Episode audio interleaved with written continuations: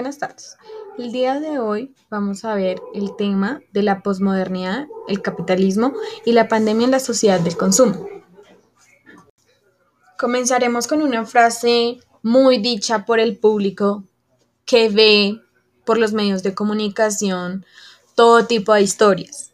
¿Cómo no va a ser verdad si lo han dicho en las noticias o en la tele? Una de las estrategias de manipulación que tienen las noticias los periódicos es dirigirse al público como criaturas de poca edad. Según Chomsky, si nos dirigimos a un público como si fuesen de 12 años, lo más probable es que éste reaccione de esta manera. Un claro ejemplo es McDonald's, una cadena de restaurantes de comida rápida, las cuales realiza sus propagandas y parecen que fueran dirigidas hacia sus niños pero sus fieles consumidores son personas mayores. Otra estrategia de manipulación que utiliza el gobierno y los medios de comunicación es utilizar el aspecto emocional mucho más que la reflexión. El hacer uso del aspecto emocional es una técnica clase para causar un cortocircuito en el, en el análisis racional. Un claro ejemplo es cuando ocurrió el lamentable suceso en el cual 11 militares murieron, se desencadenaron múltiples controversias en las redes sociales y los medios de comunicación fue donde más se demostraron. El expresidente y ahora senador Álvaro Uribe supo aprovechar muy bien este deplorable hecho. En su cuenta de, de, Twitter se evidenció cómo usó frases e imágenes dolorosas y conmovedoras para ganar más popularidad y hacer que el presidente Santos bajara en estas. Ahora le doy paso a mi compañero José David, el cual nos, nos hablará de otros tipos de estrategia de manipulación.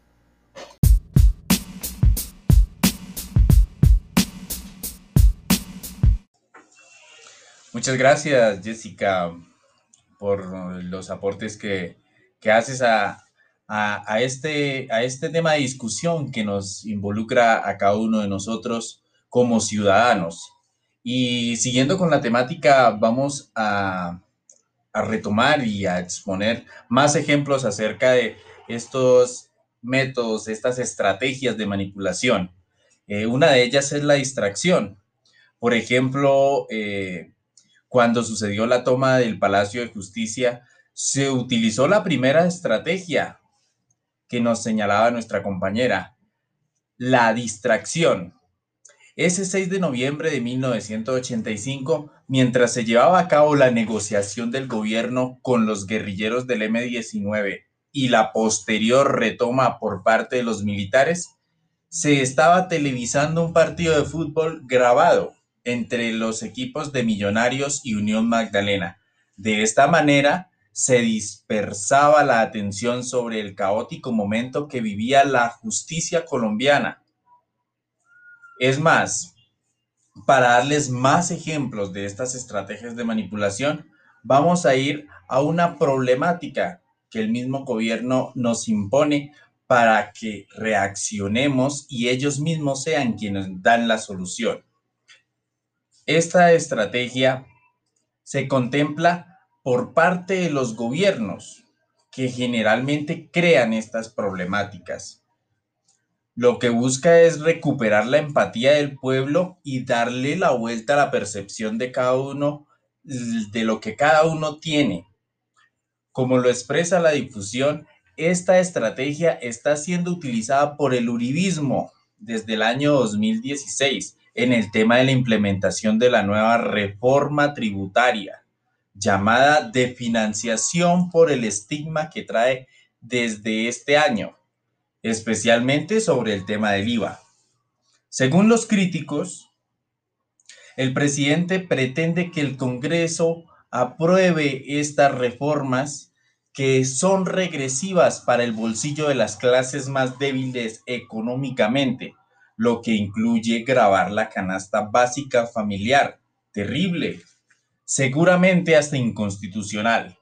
También hay malestar por las altas exenciones tributarias a las grandes empresas, que bien podrían contribuir a tapar todo este hueco fiscal, lo que permite la adecuación de la del estratega al caso colombiano, es que mientras el señor Duque presenta este proyecto como mismo, su mismo partido, en las inmediaciones del Congreso y en cabeza de Álvaro Uribe, se van lanzando en riste contra ella. Lo anterior a sabiendas de que cuando fue el mismo presidente propuso algo semejante. Gracias a Dios, hoy en día Álvaro Uribe ya no está en el Congreso. La percepción que da esta situación es que ante el manejo de un país difícil como Colombia, estas estrategias se vuelven reiterativas.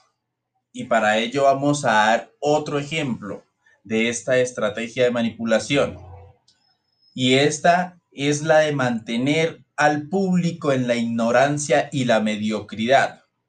Si tomamos como punto de partida que el IVA que Colombia posee es uno de los más altos a nivel mundial, y que este impuesto quiere hacerse extensivo a los útiles escolares, dentro de los que se incluyen a los libros. En definitiva, el acceso a ellos, que ahora es complejo, se va a elevar de manera considerable, desincentivando la lectura y el pensamiento crítico en una sociedad como la nuestra.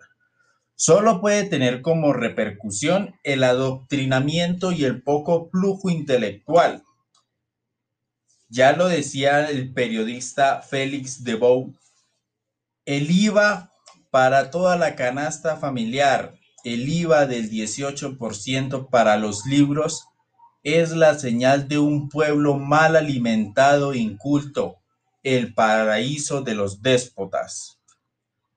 A raíz de estos ejemplos de estrategias de manipulación, podemos concluir y podríamos citar muchos ejemplos con este tipo de estrategias. Tal vez lo elijamos como argumento en otra ocasión. Seguir comentando el tema en este espacio desbordaría la naturaleza del podcast, por lo que se deja a reflexión de cada quien si considera o no se considera o no estratégicamente manipulado. Y les quiero dejar esta Pregunta de reflexión. ¿Quién cree que ejerce el poder y maneja las cúpulas mediáticas en Colombia? Muchas gracias.